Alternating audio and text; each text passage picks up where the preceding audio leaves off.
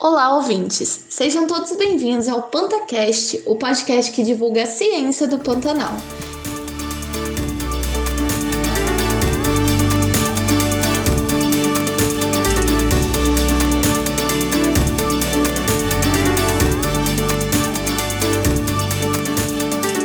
Eu me chamo Natália, sou aluna de mestrado em Ensino de Ciências pela Universidade Federal de Mato Grosso do Sul e hoje serei apresentadora deste episódio. O tema de hoje é sobre educação inclusiva nas escolas das águas.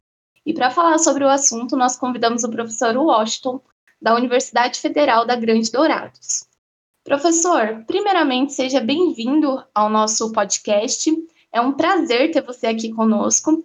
E para a gente iniciar esse episódio, eu gostaria de pedir para que você se apresentasse, para que os nossos ouvintes possam te conhecer melhor.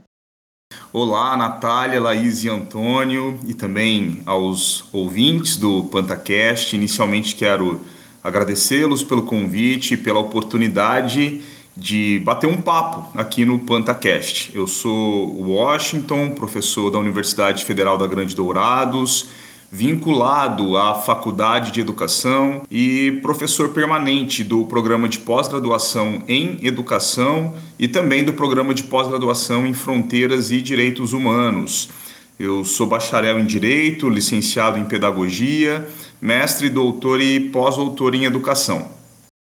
Professor, para a gente entrar agora no tema, já que você é pesquisador na área da educação inclusiva, de uma forma geral, o que seria a educação inclusiva e qual que é a atual política de inclusão para os estudantes brasileiros? É uma pergunta muito boa, né, e que gera muita dúvida, sim, e confusão quando a gente aborda as temáticas de educação inclusiva, educação especial e inclusão escolar.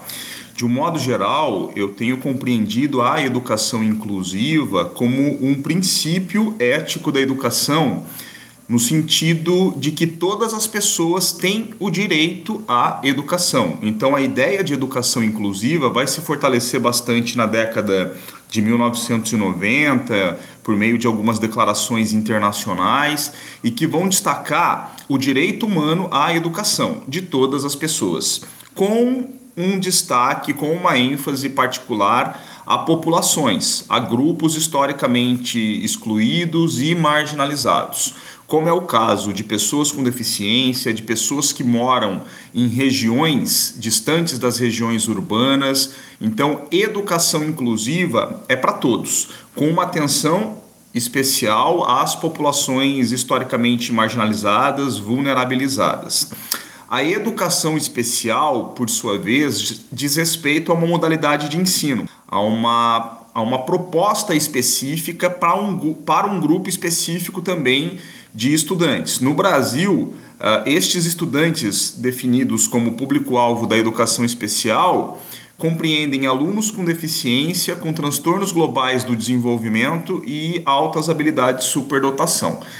A terminologia inclusão escolar vem sendo utilizada aí por um conjunto de pesquisadores da área, como o José Geraldo Bueno, a Iniceia Gonçalves Mendes, como a ação concreta, como a chegada desses alunos da educação especial nas escolas comuns. Obviamente, o termo inclusão é bastante abrangente, bastante amplo, não se reduz somente aos alunos da educação especial, mas na literatura da área, o termo inclusão escolar vem sendo aí uh, definido como a chegada, como a presença, e aí os desafios de permanência dos alunos público-alvo da educação especial nas escolas comuns. A atual política de educação especial na perspectiva da educação inclusiva brasileira prevê, via de regra, a inclusão, a matrícula desses alunos com deficiência,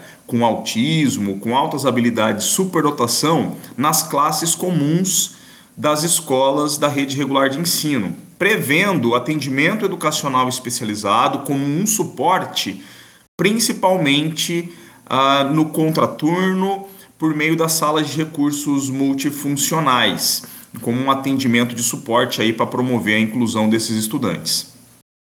Professor, é, você estuda a educação inclusiva dentro de um ambiente escolar diferente. É, são as escolas das águas, né? Que poucas pessoas conhecem. Então, você poderia nos contar um pouco sobre essas escolas, é, aspecto como localização, quais as diferenças dos alunos que estudam nessas escolas para os alunos que estudam em escolas da área urbana, entre outros fatores que você acha importante é, pontuar?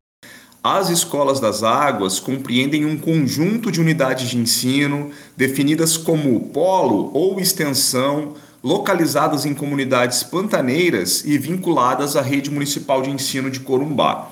São escolas situadas em regiões de difícil acesso e que têm a sua dinâmica influenciada pelo ciclo de cheia e de seca dos rios, principalmente do Rio Paraguai e seus afluentes. Nos anos de 2019 e 2020, havia nove unidades de ensino, cinco definidas como polo e quatro como extensões, distribuídas geograficamente no Baixo Pantanal, na, nas imediações do distrito de Porto Esperança, no Médio Pantanal, na região do Rio Taquari, e no Alto Pantanal, região do Paiaguás, da Serra do Amolar, na, na, no território de Corumbá. Os alunos dessas escolas, conforme o projeto político-pedagógico vigente, são considerados como povos e comunidades tradicionais. Há muita diferença entre os próprios alunos das escolas das águas. O que os diferenciam dos alunos de escolas urbanas é, sobretudo, o viés cultural, no meu entendimento. As formas como se relacionam com o meio natural, o modo como o ciclo dos rios afetam suas vidas. Tanto é que, dadas as distâncias e as dificuldades de percursos, muitos alunos ficam alojados em unidades das escolas das águas. Professor, em que momento ou qual aspecto desencadeou em você a necessidade de estudar sobre a educação especial dentro dessas escolas? Desde 2014, venho trabalhando com inclusão de estudantes da educação especial em escolas de assentamento e localizadas em pequenos distritos de municípios do estado de Mato Grosso do Sul. Em 2019, participei de um edital de bolsa de estágio de pós-doutorado em educação na UFMS de Corumbá, visando a supervisão da professora Mônica de Carvalho Magalhães Cassar. Nesse processo, pensei na inclusão em escolas ribeirinhas do Pantanal. Fiz um levantamento em bases acadêmicas e científicas brasileiras e vi que não havia nenhuma pesquisa sobre o tema nessas escolas do Pantanal, sobre a inclusão nas escolas do Pantanal. Daí propus o projeto de pesquisa, inclusão de alunos público-alvo da educação especial em escolas ribeirinhas de Corumbá, Mato Grosso do Sul. Naquele momento, Natália, sequer sabia da nomenclatura Escolas das Águas. Só quando comecei a pesquisa e fui me aproximando, conhecendo um pouquinho mais sobre a dinâmica dessas escolas que eu, inclusive, descobri essa nomenclatura, Escolas das Águas. Professor, muito interessante saber que a sua pesquisa pode ser a porta de entrada né, para outras pesquisas sobre essas escolas. Muito interessante. E na sua concepção, quais são os principais desafios encontrados nessas escolas? Natália, são vários desafios. Desafios estes que se movimentam e se modificam de escola para escola. Entre o segundo semestre de 2019 e o primeiro semestre de 2020, eu pude conhecer cinco unidades de ensino no Baixo Pantanal e no Médio Pantanal. Em razão da pandemia, eu não pude conhecer as escolas localizadas na região do Alto Pantanal. Entretanto, consegui entrevistar 20 professores que atuaram em todas, em todas as unidades de ensino. Então, por meio das visitas que eu pude realizar e das entrevistas, uh, um grande desafio diz respeito à estrutura física e material de muitas unidades de ensino.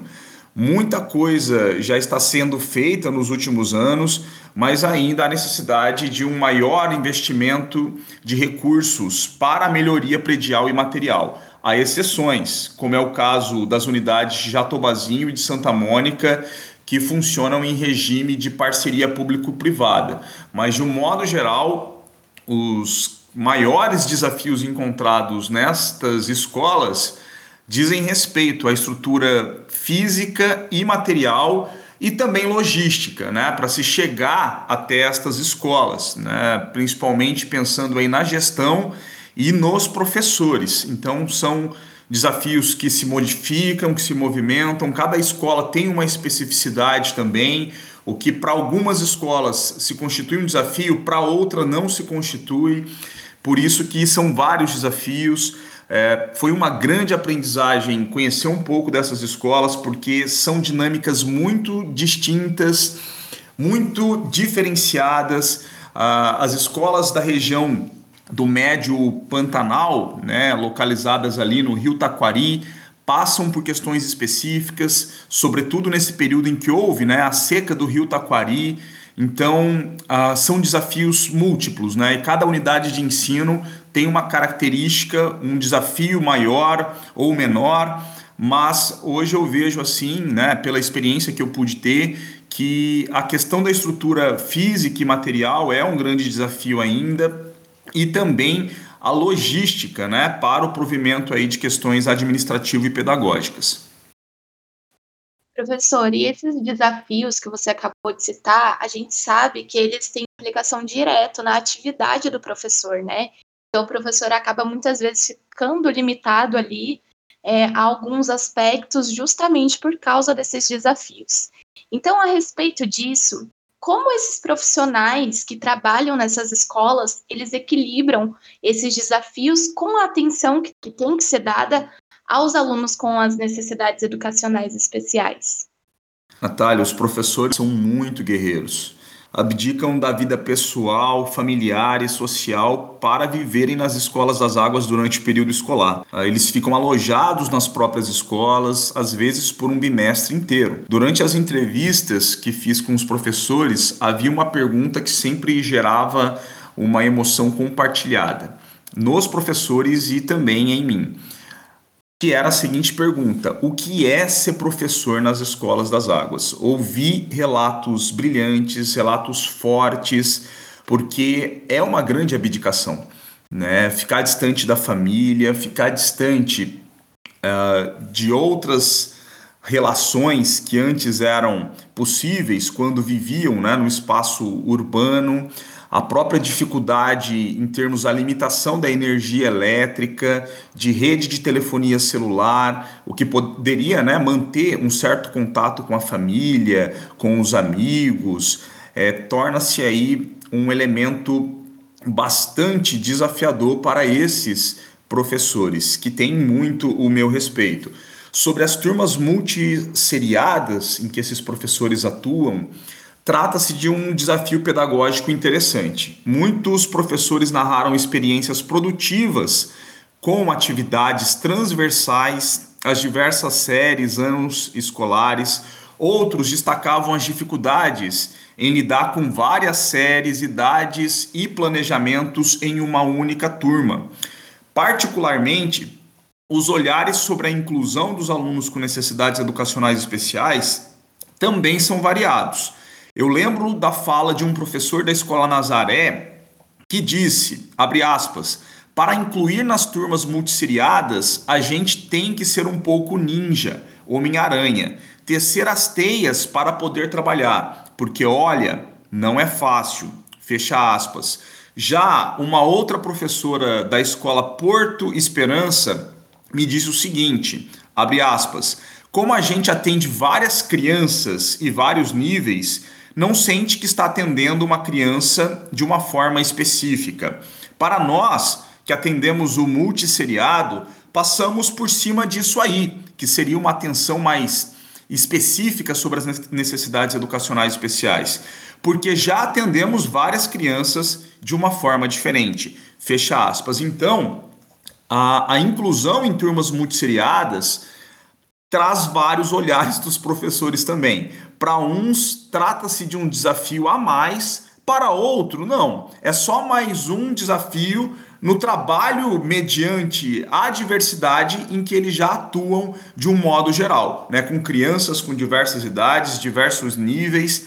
Trata-se tão somente de mais uh, uh, uma questão. Né? Os olhares são muito diversos, Natália tais quais a caracterização dessas escolas, as concepções dos professores uh, sobre o trabalho pedagógico, sobre a inclusão, sobre as turmas multisseriadas são múltiplos. Uh, é, é, impossível a gente tentar é, generalizar, padronizar, porque uh, as escolas das águas constituem aí um mundo né, à parte. Bom, professor, e olhando através da prática agora, como que funciona a caracterização e a classificação das crianças com necessidades educacionais especiais nessas escolas? Elas já ingressam com laudo clínico e o senhor tem alguma sugestão para melhoria dessa situação? Natália, nem todos os estudantes uh, têm laudo médico. Uh, o acesso né, a serviços da área da saúde, o alcance de um laudo clínico, de um especialista, é um desafio no Brasil para as populações que vivem no meio rural. Né? Não só no Pantanal, mas as pesquisas evidenciam que, de um modo geral, as populações é, que vivem no campo têm tido muita dificuldade para acesso às políticas sociais e, particularmente, à área da saúde. Né? Então, muitos alunos dessas escolas não têm um laudo médico que vá caracterizar, que vá definir né, clinicamente a sua condição. Uh, a condição específica, educacional, muitas vezes é percebida por meio dos próprios professores né, que identificam ali uma necessidade, um olhar mais específico no processo de escolarização desses alunos. E para tentar sanar talvez alguns dilemas, nós defendemos né, uma articulação entre as políticas públicas sociais, principalmente aqui na área da educação e na área da saúde. O município de Corumbá vem desenvolvendo já há quase uma década uma ação específica denominada Povos das Águas, em que leva a atendimentos da assistência social, da saúde também e também de educação às populações é, pantaneiras, né, das comunidades ribeirinhas em Corumbá. Ah, então trata-se de uma possibilidade aí de fazer talvez é, chegar especialistas clínicos para conseguir uma avaliação a muitos estudantes que ainda não têm né, uma avaliação específica. Ah, para essa melhoria né, da caracterização, da identificação desses estudantes, também uma parceria mais intensa entre o núcleo de inclusão da rede municipal de ensino de Corumbá e as escolas das águas né, provendo aí a avaliação das necessidades educacionais específicas, que deve ser feita por um professor especialista em educação especial, para conseguir identificar as necessidades destes alunos, prestar uma orientação aos professores das escolas das águas quando necessário. Né? Então, algumas ações já vêm sendo desenvolvidas, como eu disse, a Ação Povos das Águas, que tem levado serviços de saúde. É, é, o grande desafio é que muitas vezes há, há uma dificuldade de um clínico especialista né, para prover uma avaliação mais específica, como um neurologista, por exemplo, para identificar uma questão cognitiva, do neurodesenvolvimento. Então, algumas parcerias precisam ser fortalecidas, articulação entre políticas públicas e também a a avaliação das necessidades educacionais específicas com uma atuação aí mais próxima com o pessoal do núcleo de inclusão da rede municipal de ensino de Corumbá.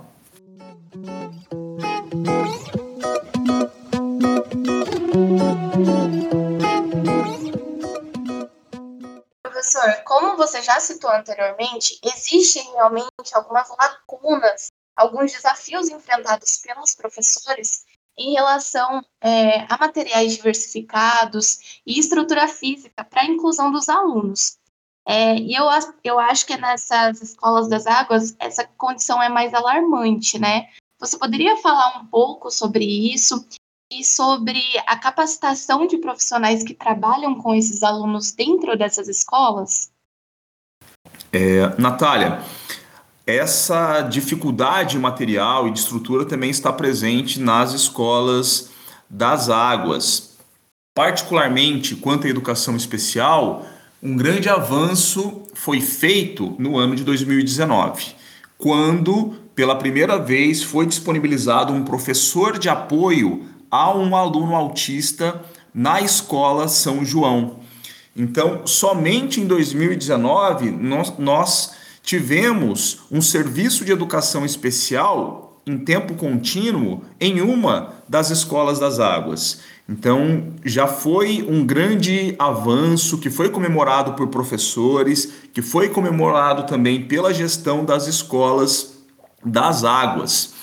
Ah, os professores destas escolas, de um modo geral, sinalizam a necessidade de uma maior orientação, de um maior acompanhamento uh, com professores especialistas em educação especial ou até mesmo uma equipe multidisciplinar. Então, eles manifestam um desejo de ter mais presente orientações, supervisões, consultorias de professores da educação especial e também de profissionais de outras áreas. Então, Veja bem, das nove unidades de ensino, apenas uma com esse aluno com autismo, né? Que foi na escola São João, lá no Médio Pantanal, na região do Rio Taquari. Uh, eu trabalho, Natália, com um compromisso ético desde a época de graduação, e isso permeia todas as minhas pesquisas, no sentido de coletar dados nas escolas, conhecer um pouquinho das realidades e ter o compromisso ético de trazer uma devolutiva. Então, isso faz parte de todas as minhas pesquisas desde a época de graduação, mestrado, doutorado, ter uma devolutiva com a rede, com professores, com gestores. E ao final da pesquisa de, do, do meu pós-doutorado, no final do ano de 2020, nós promovemos uma formação continuada para gestores e professores das escolas das águas, especificamente voltada para a inclusão escolar. Né? E nesse contexto, nós convidamos também o núcleo de inclusão da rede municipal de ensino de Corumbá, já pensando aí nas demandas levantadas pelos professores das escolas das águas. O núcleo de inclusão muito aberto também, participou conosco dessa formação. Nós apresentamos nessa ocasião a proposta do trabalho colaborativo, né? particularmente da consultoria colaborativa. Né? Entendo que o núcleo de inclusão da rede municipal de ensino de Corumbá pode prestar uma consultoria colaborativa aos professores, aos gestores das escolas das águas nos momentos de formação. Esses professores recebem formação na sede administrativa das escolas das águas, localizada no perímetro urbano de Corumbá. Periodicamente, esses professores recebem formação. Então, a, a sugestão né, foi que o núcleo de inclusão é, promovesse orientações a esses professores, tirassem dúvidas sobre planejamento, sobre estratégias pedagógicas para promover a inclusão desses alunos com necessidades educacionais especiais, porque os profissionais do núcleo de inclusão detêm um conhecimento amplo, vasta experiência na área de educação especial, e a sugestão foi que, nos momentos de formação em que todos os professores das escolas das águas estão na sede urbana recebendo formação, que fossem disponibilizados momentos de troca, de orientação, de consultoria pelos profissionais, professores do núcleo de inclusão, para tentar orientar uh, melhor o processo de inclusão, tirando algumas dúvidas, promovendo algumas orientações para avaliação, para algumas atividades pedagógicas. Então, durante essa formação que foi disponibilizada ao final da pesquisa, nós tentamos destacar a necessidade desse trabalho colaborativo entre o núcleo de inclusão, que tem é, profissionais qualificados, com vasta experiência em educação especial, que demonstram também, é, é, no relato dos gestores e dos professores, há uma dificuldade muito grande logística desses profissionais do núcleo de inclusão chegar até as escolas das águas. Né? É, a, a logística ainda é um elemento muito dificultador. Eu tive a oportunidade de conhecer algumas escolas, senti na pele ah, todas as dificuldades que, que, que se apresentam né, para se chegar até estas escolas. E o núcleo de inclusão é responsável aí por todas as escolas de Corumbá. Professor, e o que, que você pontua como maior diferencial dessas escolas e potencialidade, as potencialidades dessas escolas para se trabalhar na perspectiva da educação inclusiva? Estas escolas, Natália, no meu entendimento, já são inclusivas por natureza. Os alunos são pantaneiros e ribeirinhos que muitas vezes não têm acesso contínuo às políticas sociais. Essas escolas, muitas vezes, são a única representação do poder público nas comunidades. Portanto, essas escolas têm um papel fundamental na formação cidadã dessas crianças e desses adolescentes pantaneiros e ribeirinhos. E nesse processo, entendo que é essencial que as crianças e os adolescentes com necessidades educacionais especiais também estejam na escola, acessando conhecimento científico, dialogando sobre os saberes tradicionais e locais, interagindo com os demais colegas e também sendo formados como cidadãos e cidadãs. Particularmente quando nós estamos lidando aí com pantaneiros e ribeirinhos com deficiência, uh, eu entendo que nós estamos lidando com uma dupla exclusão muitas vezes. Estamos lidando com sujeitos que, pelo local de origem, são eh, muitas vezes alijados dos direitos sociais, dos direitos civis e políticos, e também pela condição de deficiência sofrem várias exclusões. Então, essas populações merecem um olhar uh, atencioso, um olhar cuidadoso, no sentido de prover com os direitos básicos à saúde, à educação, ao lazer, ao trabalho, à educação uh, e também que tenham aí respeitadas as suas diferenças socioculturais, os saberes das comunidades tradicionais, os saberes pantaneiros, ribeirinhos e também que tenham aí satisfeitas as suas necessidades educacionais específicas.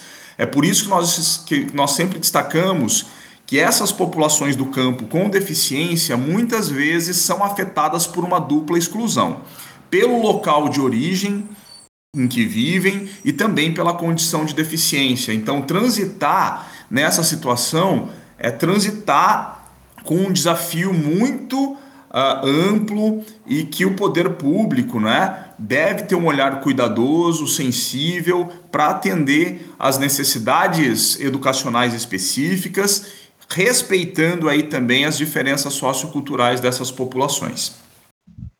Bom, professor, por último, é, eu gostaria de saber uma curiosidade.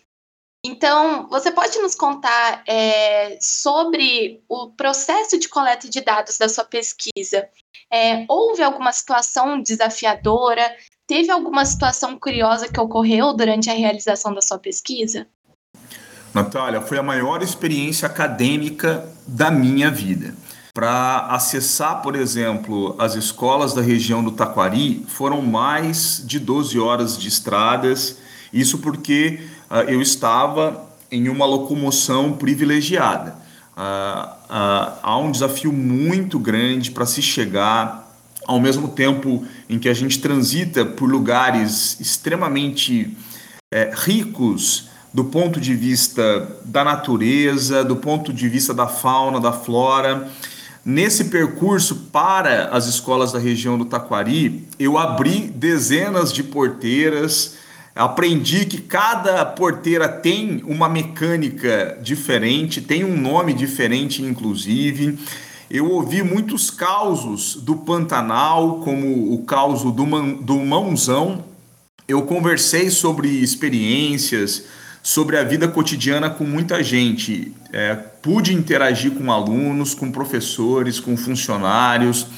Dormi em uma sala de aula na Escola Nazaré. Eu provei da excelente merenda de várias escolas das águas. Uh, algumas curiosidades e que valem também como lição de vida, eu vou trazer uh, as falas né, da professora Cleide, que era, na ocasião, coordenadora né, de algumas escolas das águas e que me acompanhou com muita atenção, com muita disponibilidade, com muito carinho é, nas idas para as escolas das águas. Né? Ah, e ela uma vez disse o seguinte: eu me preparando né, para a primeira viagem, para a primeira visita às escolas das águas, perguntando sobre o planejamento, sobre o cronograma, a data de ida, a, data de retorno, né? E ela me disse o seguinte: é, Washington, a gente sabe quando nós iremos sair de Corumbá para visitar essas escolas das águas mas a gente nunca sabe quando nós iremos retornar. Né? Então, o retorno é sempre imprevisível, considerando aí as condições climáticas, as condições das estradas, é, considerando que muitas vezes o, os meios de transporte quebram no percurso, dadas as condições né, das estradas. Então, a gente sabe quando sai, mas a gente nunca sabe quando volta. Isso me marcou bastante, né? Nesse percurso, nessa experiência, no próprio planejamento do que levar para visita a estas escolas. Além disso, a professora Cleide também me deu uma dica valiosa, né? É, quando a gente se desloca lá para o coração do Pantanal. E ela disse o seguinte: Washington, nunca recuse comida no Pantanal uma hora ela pode fazer falta, uma hora ela pode ser necessária, né? considerando aí as intempéries uh, naturais, a quebra de algum meio de transporte.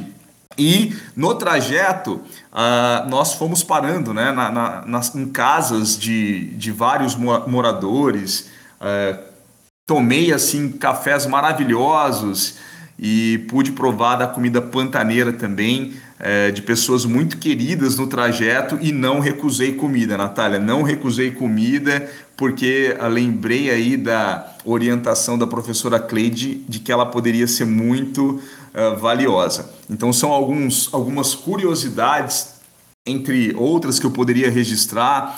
Penso que será valioso em algum momento é, elaborar algum diário de campo né, sobre essa coleta de dados. Eu pretendo visitar as escolas do Alto Pantanal assim que a pandemia finalizar. Essa pesquisa, embora eu tenha concluído o pós-doutorado no, no meio do ano passado, né, em junho de 2020, a proposta da pesquisa está vigente até 2022.